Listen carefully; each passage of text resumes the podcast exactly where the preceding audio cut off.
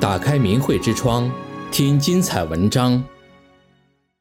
法轮功诉科技巨头思科案可继续。原告律师：遏制迫害的积极一步。美国第九巡回上诉法院于二零二三年七月七日裁定，允许向指控加利福尼亚科技公司思科协助中共政权暴力迫害法轮功的诉讼继续进行审理。自一九九九年以来，中共对法轮功信仰团体进行了残酷的迫害。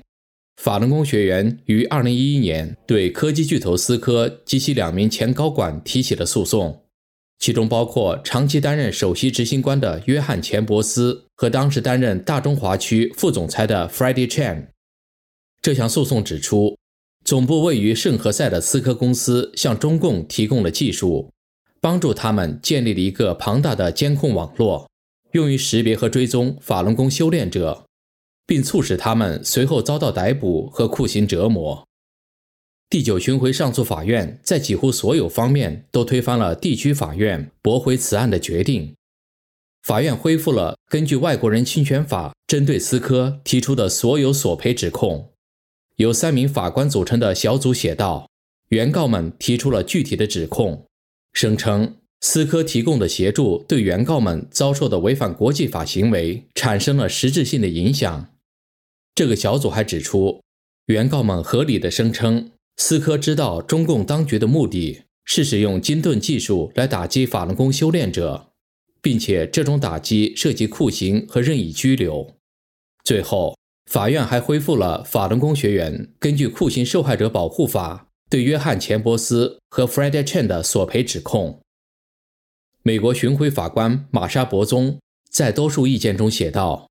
我们认为，原告的指控如果是真实的，足以构成一个合理的指控，即思科在知晓酷刑、任意拘留、失踪和非法杀害等违反国际法的行为极有可能发生的情况下，为中共向法轮功斗争提供了至关重要的技术帮助。”他使用了“斗争”这个中文术语，指的是中共对被视为敌人的人所发起的暴力政治运动。博总表示，思科公司的行为，其中许多行为发生在美国境内，构成了协助和纵容中国政权滥用职权的行为。人权法基金会执行董事特里马省是原告的首席律师之一，他将这一进展视为遏制迫害运动的积极一步。他表示，信息很明确，美国公司及其高管不能无罪地在中国进一步违反人权，他们必须承担责任，他们将会受到追究。二零一一年五月中旬，数名法轮功学员对思科公司提出诉讼，指控这家公司提供网络设备和技术帮助，用以建造和运行金盾工程，一个网络控制系统。这个系统被中国政府用来跟踪公民的上网行为，并封锁他不喜欢的内容。这个起诉案指控思科卖力地推销和按顾客的具体要求建造金盾系统，尽管他知道这个技术会被用来监视异议团体，如法轮功。这个诉讼案指出，通过使用思科的设备，政府官员可以监视异议人士的活动，包括法轮功学院的网上会议。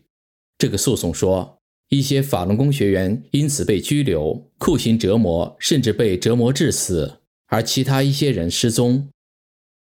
这个诉讼案是由 Shorts,、Rinberg、Boyd、Reader 和一个设在华盛顿的非营利组织人权法律基金会提交给加州圣荷西的美国地区法院的。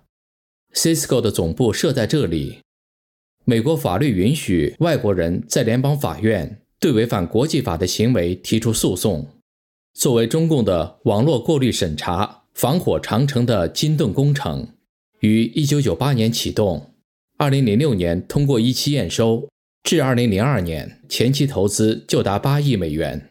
其综合性、多节点的刚性措施，都是为了严密封锁信息并监视公民。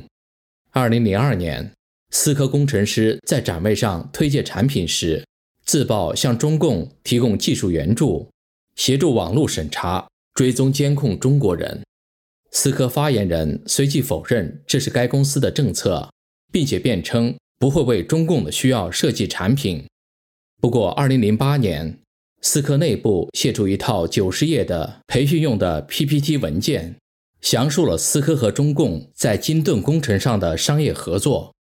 其中提到与法轮功及其他敌人战斗。事实上，2006年，美国国会已举办听证会，对思科等四家美国网际网络公司提出严厉质询。另一家高科技公司雅虎被控2005年向中共国宝提交材料，